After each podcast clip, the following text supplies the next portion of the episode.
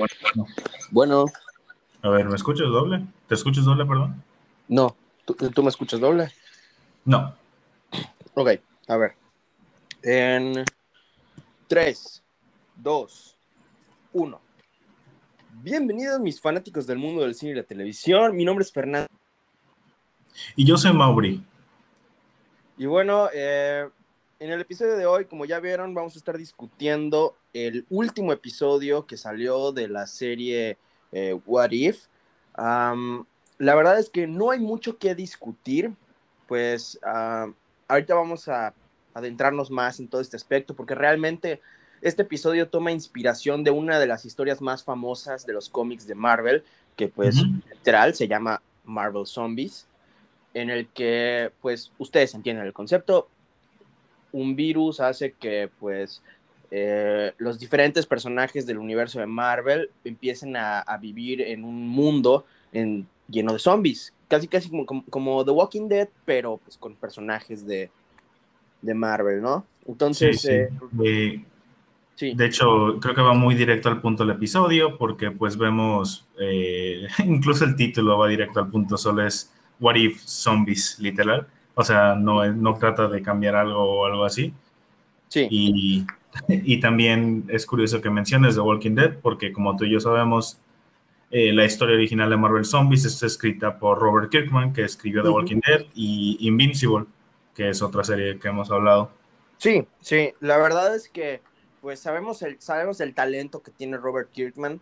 A lo mejor en las últimas temporadas de The Walking Dead, pues, eh, pues este se ha ido evaporando un poco, al menos la impresión que tenemos de, de él, pero yo creo que pues es- eh, nos estamos desviando mucho de pues, lo que puede hacer él y lo que hace la cadena televisiva, porque tengan en cuenta que pues a veces eh, un programa eh, pues realmente no le dan control completo a alguien, ya lo hemos discutido esto varias veces en este, en este podcast, la magia que puede, que puede ocasionar darle control completo a una a un director, a un guionista, a no sé, a un productor en general, pues eh, obviamente que sepa lo que está haciendo.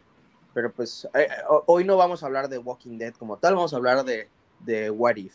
Eh, este es el quinto episodio de la serie. Eh, ya nos faltan cuatro episodios más para terminar la primera temporada, porque como saben, está confirmada una segunda temporada. Y hablando de segunda temporada, hay un episodio confirmado que va a estar envuelta alrededor de la película de Black Widow. Todavía no sabemos en qué sentido, pero sabemos que eso es un episodio confirmado. Sí, Eh, sí. Hemos visto algunas imágenes, creo que en los trailers y eso, de Black Widow con el escudo, ya sea de Capitán América, pero también puede ser. No, no, no, de- pero a lo, o sea, sí, sí, o sea, sí, pero a lo que me refiero es de que en la segunda temporada. Porque, Ah, ok, ok. sí, sí, porque tengo entendido que habían dicho que en la segunda temporada de What If iban a explorar eh, sobre películas de la fase 4 del MCU. Ok, ok. O sea, en la, en la primera temporada únicamente están explorando aspectos de la fase 1 a la 3. Y desconozco ahorita cuál va a ser el siguiente episodio. Creo que es el, el de Killmonger. Es- Ese es, eh, creo que un- los que tienen eh, potencial de ser de los mejores episodios de esta temporada. Definitivamente. Eh, sí, igual, sí, creo, sí es ese. Es, creo que estamos en- sería ese o podría ser el de Thor. De, ya sabes de cuál hablo, el que vemos, vemos uno de Thor Sí. que es como que más mantiene su actitud al inicio de Thor 1. Era Ujú. más tristero y eso. Sí. Eh, bueno, en mi opinión, el mejor episodio que hemos tenido de, de esta temporada, yo diría que podría ser, ahora, tengan en cuenta que esta es mi opinión, cada quien está, pues, eh, cada quien tiene derecho a tener su propia opinión, pero yo diría que o es el de Doctor Strange, que es el que salió, es el análisis anterior, o el de Chadwick Boseman. Claro. Eh, bueno, pues en mi opinión es un poco diferente a la tuya. Yo creo que eh, mi favorito hasta ahora ha sido el que vimos a Hank Pym siendo Yellow Jacket. Creo que ese ha sido mi favorito. y, después de eso, y después de eso el de Doctor Strange que salía la anterior semana. Esos creo que son, y ya luego el de Chadwick. Eh, y, hablando de, y hablando de eso, de ese capítulo de, de Yellow Jacket, eh, esta es la segunda línea del tiempo en el cual Hank Pym de cierta manera genera... Es culpable por la extinción no solo de los Vengadores, o sea, bueno, o sea, sí de los Vengadores, pero en este episodio, pues de la raza humana como tal. Sí, sí, sí. Definitivamente están aprovechando esta serie para, pues en los cómics Hank Pym, Hank Pym igual es conocido por muchas veces hacer por ser, errores. Por ser un hijo de la fregada. hacer errores los cuales lo llevan a, causar muchos problemas y veo que están explorando mucho ese aspecto en esta serie.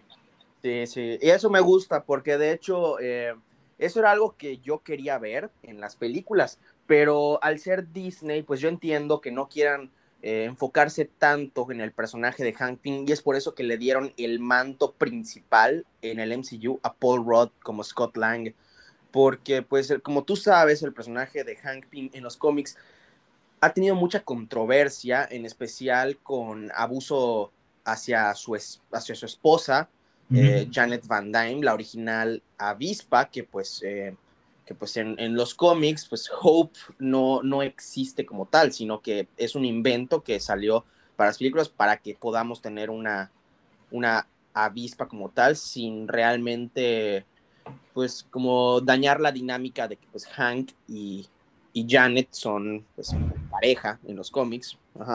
No sé si me expliqué, pero sí. Sí, sí, sí. O sea, sí, definitivamente. O sea, nos dieron una versión de Scott y nos dieron, o sea, originalmente para los que no sepan, Hank Pym es el Landman original y es un miembro fundador de los Vengadores. Sí, sí, sí, sí. Igual que Janet, eh, su esposa que vimos en Ant-Man 2. En los cómics. En los cómics son los fundadores. Y pues obviamente en el MCU es diferente porque pues decidieron ir por una alternativa de la creación de los Vengadores, totalmente entendible y creo que funcionó bastante bien. Pero pues eh, en los cómics Hank Pym es un personaje que pues es muy controversial, ha tenido una historia muy dura como personaje. Y eso, y eso que estamos, o sea, comparando, o sea, o sea, sí, digo, Tony Stark es controversial y ha tenido momentos con, muy controversiales en los cómics debido a su alcoholismo y pues a su poligamia. Pero sí, Hank Pym ha tenido controversias más fuertes. Claro. que tocan temas un poquito más sensibles, que, que realmente nos hace cuestionar a veces si realmente es un héroe. Exacto, y por eso es muy, muy muy padre el verlo tomar este papel de villano como Yellow Jacket que lo hizo en los cómics y ahorita ver cómo otras veces, eh, para los que no sepan, en los cómics originales eh, fue Hank Pym el que creó Ultron y pues hoy Ultron es uno de los villanos más poderosos de los Vengadores. Entonces vemos como esta línea de Hank Pym haciendo cosas que, haciendo, perdiendo la visión de las cosas y generando errores que terminan destruyendo el mundo. Siento que está muy padre el observarlo en What If. Sí, Claro, por supuesto, por supuesto, por supuesto. Em, y sí, bueno, ahora vamos a discutir el episodio como tal. Em, está, el episodio está lleno de referencias a la historia de, Marvel Zombies.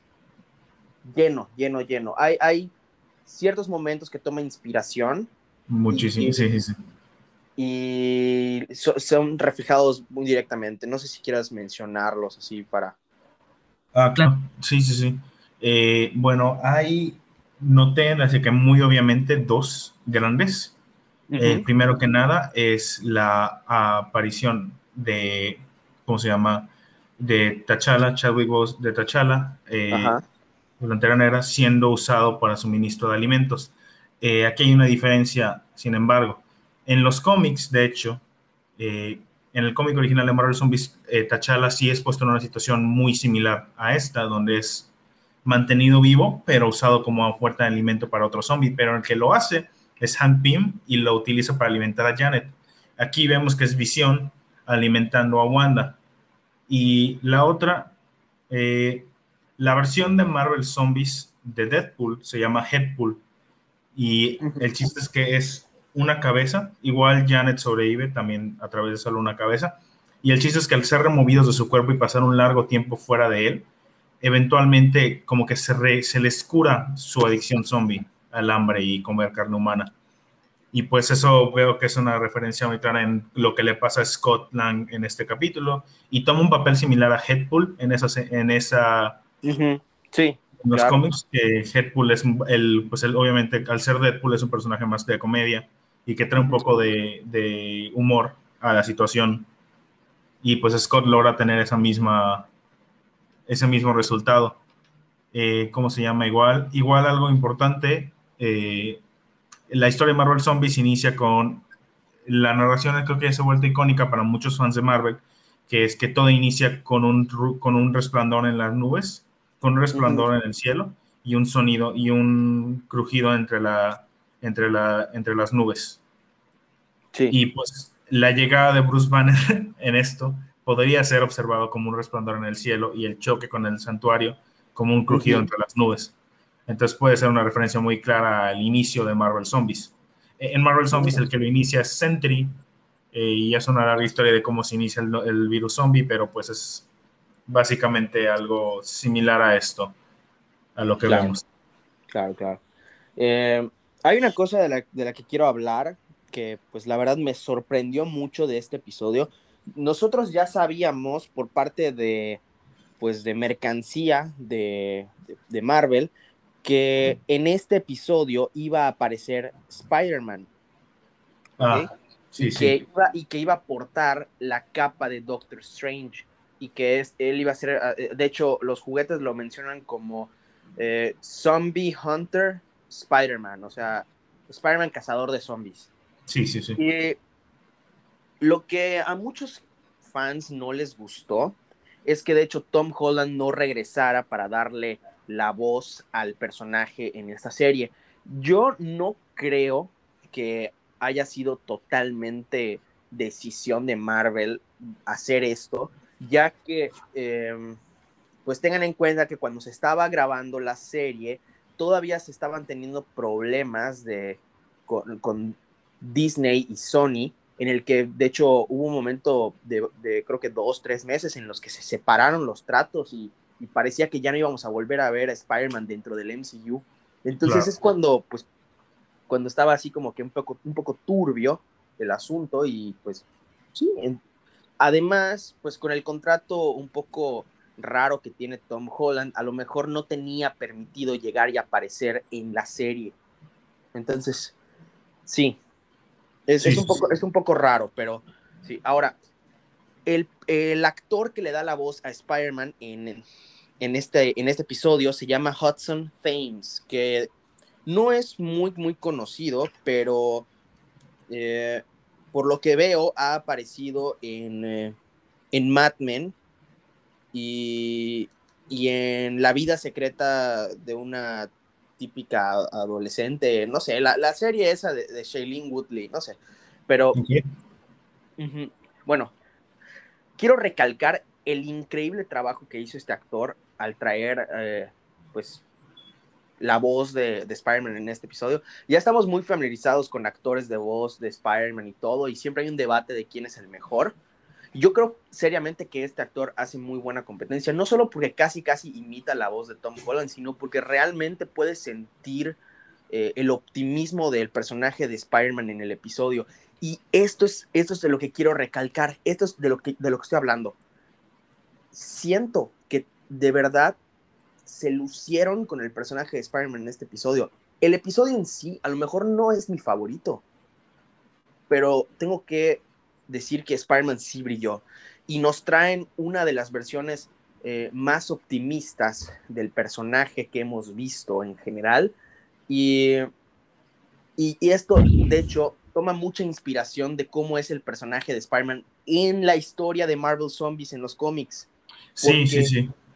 Porque, o sea, realmente en esa historia exploran una, una, una, una sensación de dolor, de pérdida, eh, de culpa del personaje que incluso estando en, en modo zombie, intenta hacer el bien de alguna forma y está constantemente luchando consigo mismo por no comer carne humana. Sí, sí, y o sea, incluso Spider-Man en, el, en el cómic se había vuelto zombie. Eh, para los que no sepan la diferencia en el cómic y con esta versión, es que en el cómic, una vez que el zombie se alimenta, recupera su, su, su mente, digamos, su capacidad de pensar. Eh, entonces, eh, pues Spider-Man comía porque sería ante el hambre y eventualmente se daba cuenta de lo que estaba haciendo y trataba de hacer que las otras personas se sintieran mejor y tratar de, incentivar a los otros héroes de pues no dejar de comer o tratar de superar su aflicción. Y, y, y, o sea, a lo que me refiero con lo del sentido de pérdida y dolor y culpa, es que el personaje de, de Peter Parker en la historia de Marvel Zombies, de hecho, se come a Mary Jane y a la tía May.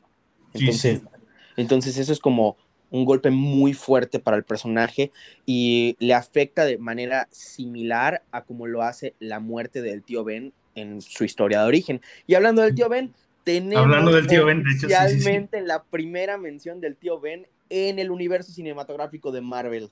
Y, eh, o sea, yo para nada lo veía venir, ¿eh? O sea, yo, yo tampoco. Pensé que iban a mencionar a la tía May. Sí, todos estábamos esperando algún tipo de mención durante las películas de, pues, de Spider-Man, pero no sé por qué nada más nunca la hicieron. O sea, no está tan difícil, es nada más decir un nombre. Así como mencionaron el nombre de Doctor Strange en, en Capitán América y el Soldado del Invierno. Pero, pero bueno, entonces es muy emocionante que ya estén eh, reconociendo al tío Ben dentro del universo, no solo porque es una parte esencial de la historia del personaje, sino por una loca teoría que existe sobre Spider-Man eh, en, No Way Home. Y de hecho es una teoría que lleva en el Internet, podría decirse, muchísimo más de un año. Eh, esto es una, una teoría que, que, los fans realmente quieren que se haga realidad. Y es que, y es que de alguna forma, si es que Tobey Maguire aparece en la película, sea, mm, sea una versión que se parezca físicamente al tío Ben de, del universo de, Marvel. O sea, de que si traen a, a Tobey Maguire de su universo de Sam Raimi al, MCU a través del Spider-Verse o, algo así, que al ver Tom Holland a Tobey Maguire llegue y diga, oye, te pareces mucho a mi tío Ben. Y dice, ¿en serio? O sea, o sea, digo, no es una teoría tan alocada, porque de hecho hemos visto que DC aplique este mismo método con sus diversos Flash en, en la serie de The CW. Ah, en, la, en la serie de televisión de The Flash, Grant Gustin interpreta a pues una de las versiones actuales que tenemos del personaje de Flash. Y pues nos, eh, para los que no están tan familiarizados, pues eh, hubo una serie de Flash en los noventas en las que el actor John Wesley Shipp interpretó a Flash y de hecho el actor regresa en esta serie actual de Flash para interpretar al papá de Barry Allen en la serie, además de luego un montón de cosas de, de multiverso, etcétera, etcétera, etcétera, termina interpretando al Flash original, que pues realmente no es Barry Allen, sino Jay. Es una cosa muy complicada que no, a lo mejor hacemos un episodio cuando llegue el momento de hacer la película, que, vaya a salir la, nueva película de Flash para explicarles todo ese, todo ese revuelto que hay ahí, pero ustedes no se preocupen. Este, o sea, este episodio no es de eso, esto es de Marvel. Entonces. Aprovechando, aprovechando igual que estamos hablando un poco de Spider-Man y todo eso, quiero decir que tuvo muy buena caracterización a lo largo de todo este capítulo. Ah, siento que lo hicieron muy, muy bien con esto y espero que veamos este lado de Spider-Man que, pues ya habíamos visto un poco en el MCU, pero espero que se y muestren más ahora que sabemos que este existe en, en, No Way Home y en más adelante, ya sabes, o sea, siento que tienen, en este capítulo verdaderamente ya, o sea, tienen, un, tienen una caracterización muy buena de Peter Parker en el MCU, ya sabes. Sí, sí, sí, ciertamente. Vi un montón de memes hace rato que se estaban burlando de cómo este Spider-Man tiene un mejor desarrollo de personaje que lo ha tenido Tom Holland en varias películas. Yo creo que es un poco injusto, la verdad. O sea, sí me da risa, pero, pero es un poco injusto. Sí, sí, a, sí. Mí, a mí me encanta el Spider-Man de Tom, de Tom Holland. Eh, se me hace un poco difícil llegar y debatir quién es el mejor Spider-Man. Es, es, o sea, a los fans les encanta debatir esto, porque hay unos que pelean a muerte diciéndote que es Toby, que es Andrew, que es Tom. O sea, es, es, es, es, lo mismo intentando decidir quién es el mejor Joker. Yo lo que digo es, acéptenlos por, por, las diferentes, por las diferentes versiones que son y ya está. O sea, claro. ya está. Ahí. Sí, sí, sí. O sea, hay cosas que, o sea, hay cosas que cada Spider-Man o interpretación de Spider-Man que tenemos ahí ha logrado uh -huh. hacer bastante bien y hay otras cosas que pues obviamente tampoco. Obvio. Claro, claro, sí. Sí, sí, por sí. Por supuesto, por supuesto. Entonces, hay que disfrutarlos y ya está. Claro que si yo lo digo, pues no va a pasar, entonces sigan debatiendo. um, ok, um, también tenemos una mención de, del universo de Harry Potter en, en, el episodio por parte de Paul Rudd. Es que cada escena en la que estaba Paul Rudd de verdad me da un montón de risa. Y, y no sé tú, pero me encantó ver a estos diferentes héroes conviviendo que nunca habíamos visto convivir de esta forma. O sea, vimos a, a Spider-Man, aunque no haya sido Tom Holland, vimos a Spider-Man hablando con Chadwick Boseman, que pues, o sea, con, con T'Challa, que pues Chadwick sí, sí. Boseman igual regresó para este episodio para darle la voz, en lo que nos quedan creo que dos episodios más con él. Um, y luego hablando con, con Ant-Man y, y luego con Hope. Y ahora, hay algo que tú me mencionaste hace rato que pues eh, que lo estábamos discutiendo por, por mensaje. Y uh -huh. es algo que, que, yo veo que tiene, o sea, que sí tienes mucha razón, y de hecho lo noté cuando estaba viendo el episodio por primera vez. Las muertes de los personajes que forman el equipo de cazadores de zombies, pues realmente no generan un impacto sentimental. O sea, yo entiendo que, pues, o sea, es una serie animada y sabemos que no está ocurriendo dentro del universo que nosotros conocemos así el original, pero oye, o sea, eso no debe detenerte para crear una historia un poquito más eh, um, pesada, un poco más, eh, que, que, te atrape, ¿sabes?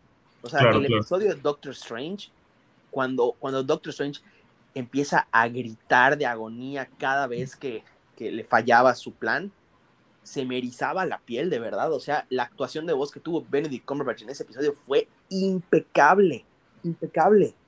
Y aquí decidieron irse por tanta acción que no, no pensaron dos veces en llegar y, y, darle un poquito de desarrollo a los personajes. Más que a Spider-Man. Literal fue el único que tuvo desarrollo.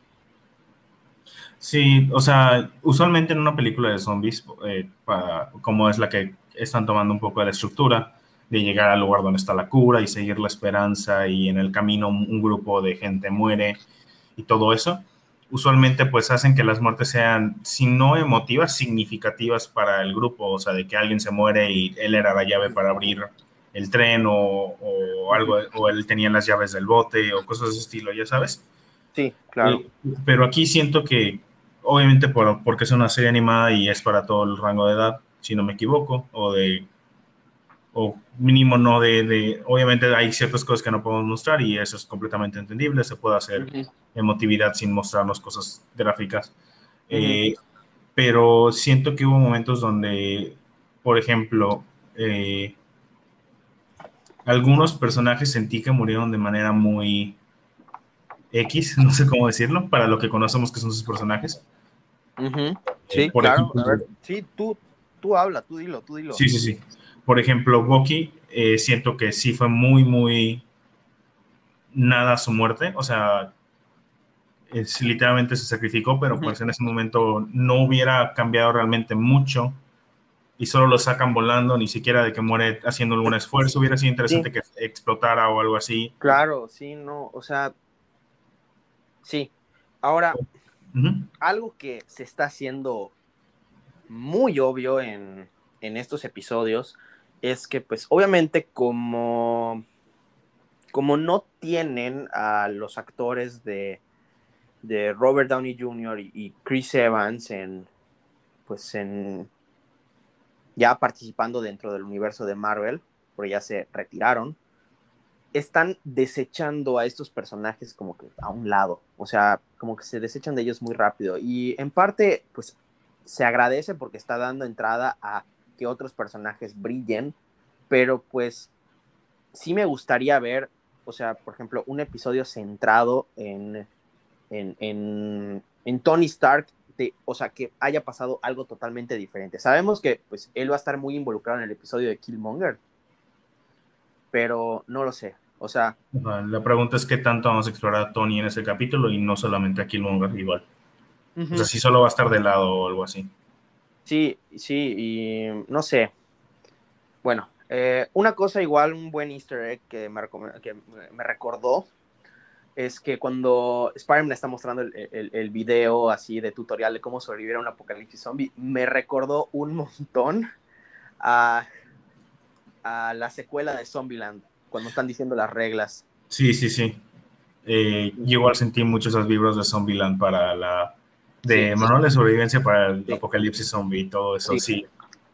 Sí, ahora, sí sentí un poquito como que fuera de lugar la alegría de Spider-Man al estar haciendo todo esto, porque pues, o sea, tengamos en cuenta que, que, o sea, perdió un montón de gente y pues en las películas lo, hemos, lo hemos visto deprimido por, pues, por varios temas y no, sé, siento que un apocalipsis zombie es como algo muy, muy fuerte y siento que debieron haber mostrado un poco de eso, pero aún así aprecio el optimismo que le dieron al personaje.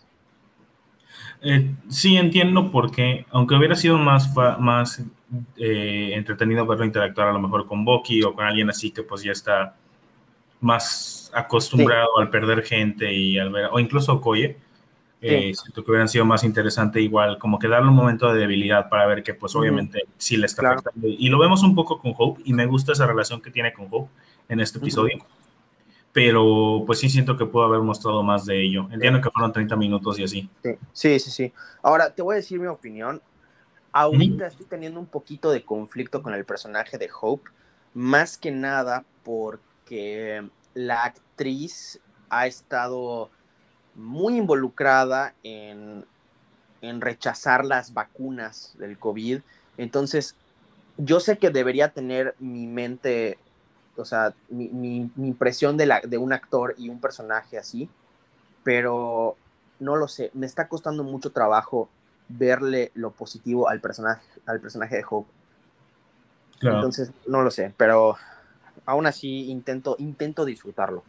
Ahora, hay una cosa que igual quiero comentar. Al parecer, había un episodio que le presentaron a Marvel de qué hubiera pasado si Spider-Man al recibir la mordida no se hubiera convertido en Spider-Man así como tal, como lo conocemos, sino una versión de los cómics en la que se vuelve una araña gigante así, con el traje roto y, o sea, de Spider-Man así roto, no sé. Claro. Entonces, eh, eso yo creo que hubiera sido muy padre de ver. Sé que es un episodio que rechazaron, así que no creo que lo vayamos a ver pronto eh, o nunca, pero yo, yo siento que es algo que pues, estaría padre de ver, en especial porque nos mostrarían de alguna forma la picadura de la araña eh, dentro del MCU, que pues sabemos que... Ver al, tío Ben y otras cosas. Tal vez, sí, exacto, exacto. Ahora, ¿cómo creo yo que puedan hacer esto? Eh, pues, si es que la teoría de, de, de Tobey Maguire interpretando al tío Ben del MCU es real, pues una vez que se introduzca a Tobey Maguire dentro del MCU, pues yo creo que ya podrían ya mostrarnos ese episodio, porque pues ya tendrían una versión animada de, de Tobey Maguire como el tío Ben. Entonces... Y ya conoceríamos un poco y nos daría una manera de ver esta historia de origen. Sí, creo que estaría padre ver eso. Eh, sin tener que sacarlo en una película, que pues entiendo que mucha gente, esa fue una de las cosas que dijeron muy positiva de Homecoming, que no te pedía volver a ver la historia de origen de Spider-Man, porque pues todo el mundo la conoce. Digo, sí es una historia de origen muy icónica. Está, yo diría que es de las más icónicas, o sea, junto con Superman y Batman y Spider-Man, son las tres que todo el mundo se, sabe de memoria, ya sabes. Exacto. Ok, una cosa igual que quiero recalcar, al parecer, o sea, dependiendo de cómo le vaya, creo que a What If, eh, en críticas, eh, pues, o no, no, sé, no, sé exactamente de qué va a depender, pero al parecer, pues, eh, Marvel estaría considerando realizar más series animadas. No sé qué pensar al respecto de esto, porque, pues, o sea, siento que una serie animada para What If funciona perfectamente porque puedes traer em, héroes y villanos que, pues, mm, ya no están disponibles en live action de, anima de forma animada y es muchísimo más rápido, pero para contar historias nuevas de personajes así completamente nuevos o, o historias separadas de personajes que ya conocemos, eh, lo veo un poco fuera de lugar. Ahora, para Star Wars siento que funciona porque pues los fans han aprendido a, a vivir con esto desde ya hace ya muchísimos años, pero con Marvel nos han introducido tantas películas y tantas series live action que yo entiendo por qué a lo mejor esta serie animada no es, no es tan popular, casi, casi nadie la está viendo. Bueno, no casi nadie, pero, pero pues Comparado con otros proyectos y todo. Comparado con otros proyectos, sí. Igual está el hecho de que, pues, uh, como es el primer proyecto animado, como mencionas, pues obviamente va a haber gente que dice, pues, pues no es parte del canon, no es, no es relevante de lo que quiero ver. Pero eso no es cierto, sí es canon, ya lo, lo, ya lo han confirmado y lo hemos dicho mil veces con este aspecto del multiverso, nunca sabemos si realmente pueden traer a una versión de esta serie animada a live action. Pero, por ejemplo, o sea, no sé, historias animadas que, que, me gustaría ver, así, no sé, cómo Capitán América regresa a las gemas del infinito, eso es una historia que todo el mundo quiere ver, eso tal vez sí lo podrían hacer, una miniserie así de, de seis episodios, un episodio por gema. Mm, podría ser ver un poco de eso, o incluso ver aspectos del MCU que pues, como una antología de, por ejemplo, el origen de Spider-Man, o algunos momentos donde podemos ver de que, no sé, alguna misión con todos los Vengadores. Winter Soldier, así. Ajá, o alguna misión antes de, de, O los Vengadores peleando contra Hydra después de eh, Winter Soldier y antes de Ultron. Ajá. Algo así, pero aún así siento que, como tú dices, les, le costaría trabajo uh, pues, a los fans integrarse mucho a eso. Entonces, claro. las, las, las series están funcionando, les, le están dejando mucho dinero a Disney. Entonces yo digo que se apeguen a eso. A, es, eso es lo que les está funcionando. Sí, y definitivamente sería un problema, pues que luego sí dependan mucho de, por ejemplo, las series animadas o de, y de eso, que es una cosa que ya hemos discutido un poco sobre las series live action, que es un camino un poco peligroso, el depender mucho de ellas, porque pues obviamente va a haber un grupo de fans que por más que sean aficionados de Marvel, no van a poder ver o incluso están muy interesados en ver las series animadas, en ver las series en general, o sea, de Disney Plus y todo. Y pues siento que, o si las quieren ver, de que pueden ser muy confusos porque, como hemos dicho, con Loki temporada 1 y temporada 2 deberían Exacto, sí, eso, eso puede ser un problema. Ya, o sea, en la sección ahí de fase 4 y fase 5, ¿dónde, o sea, cuándo sé cuándo ver la, la temporada 2? O sea, no sé, es un, es un problema, pero, pero sí. Ahora, ¿qué opinas del final del episodio? Ah Creo que es la parte más débil del episodio, la verdad. Eh, por múltiples razones, si me permites hablar un poco de ella. Claro, o sea, mira, o sea, yo, yo entiendo que pues eh, están dejando historias abiertas a posibilidades más grandes en, los episodios en general. Yo creo que eh, hubiera estado mejor ver a Thanos llegando en lugar de lo que nos mostraron que es Thanos zombie. Porque no tiene mucho sentido para mí cómo Thanos se volvió zombie y de la misma manera, porque aunque tenga las cuatro gemas del infinito, cuatro, digo, cinco. Cinco. Eh, ¿Cómo se llama? Aunque tenga las cinco gemas del infinito. Eh, ¿Cómo se llama? Aunque tenga las cinco gemas del infinito, eh, aún así se haya logrado convertir en zombie. Y tampoco tiene mucho sentido para mí el hecho de que esté en Wakanda, porque si tú te acuerdas, en Infinity War, la razón por la que estaba en Wakanda es porque Vision estaba ahí. Sí, es, un poco raro, es un poco raro, pero no sé.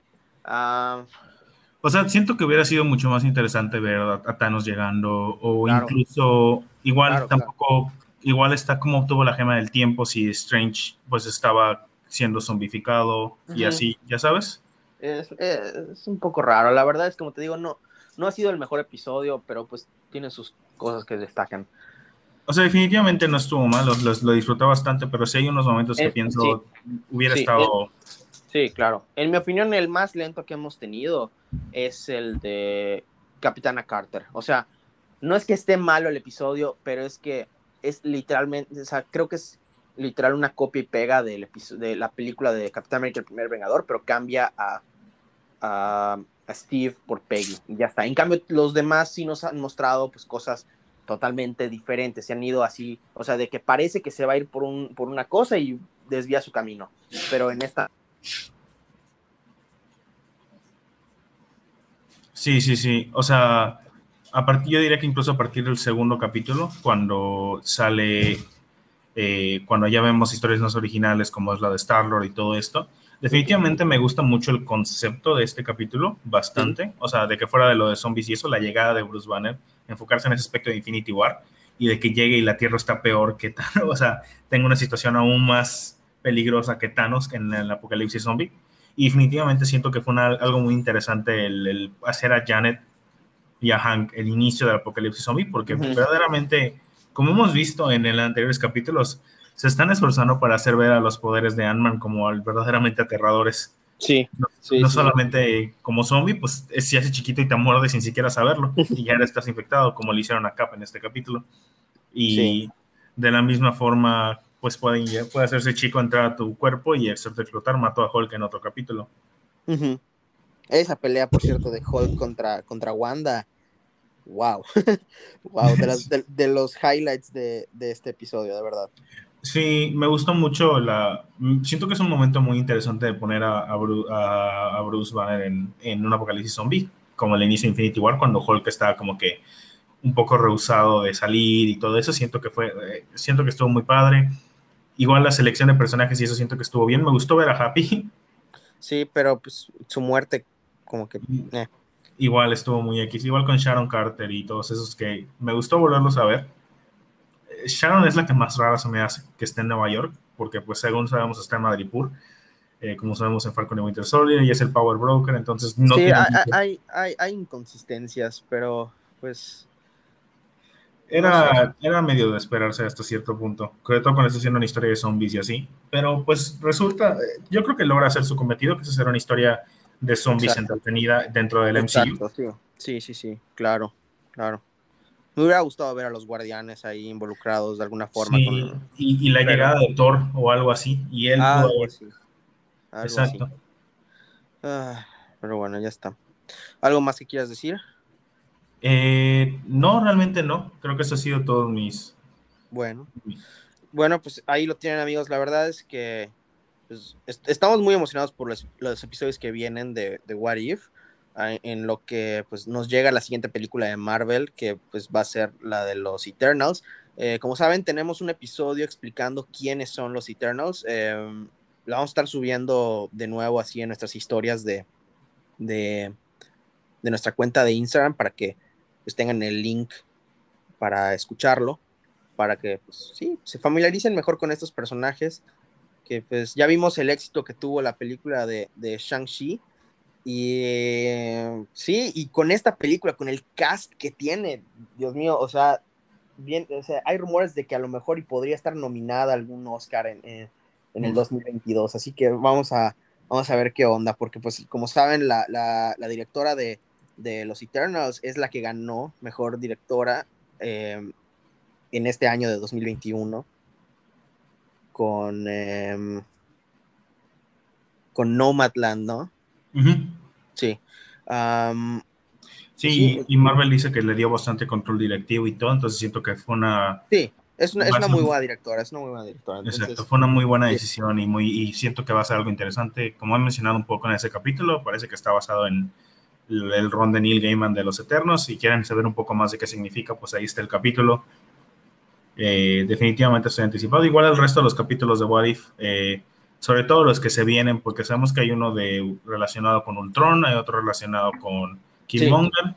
Sí, sí, sí. Y otro relacionado con Thor. Y siento que todos esos están muy interesantes. Y hay cosas que pues no sabemos muy bien, pero pues siento que están muy padres. Eh, no sé si has notado lo mismo que yo, no lo he mencionado hasta ahorita, pero siento que cada capítulo va un poco más y más oscuro a esta... Primero mm, No lo había notado, pero sí, sí, tienes razón. entonces, entonces, a ver qué sacan el siguiente capítulo para igualar este. Pues a ver, creo que es el de Killmonger, pero no estoy seguro. Pero bueno, entonces, eh, bueno, por nuestra parte, eso es todo. Espero que hayan disfrutado pues, este episodio y, y sí, eh, estaremos subiendo a nuestras redes eh, que, otros episodios pueden escuchar que a lo mejor no han escuchado, como pues este de los Eternos, hay, y sí, entonces, sí, entonces, bueno, sin más que decir, nos vemos en el siguiente episodio. Hasta luego.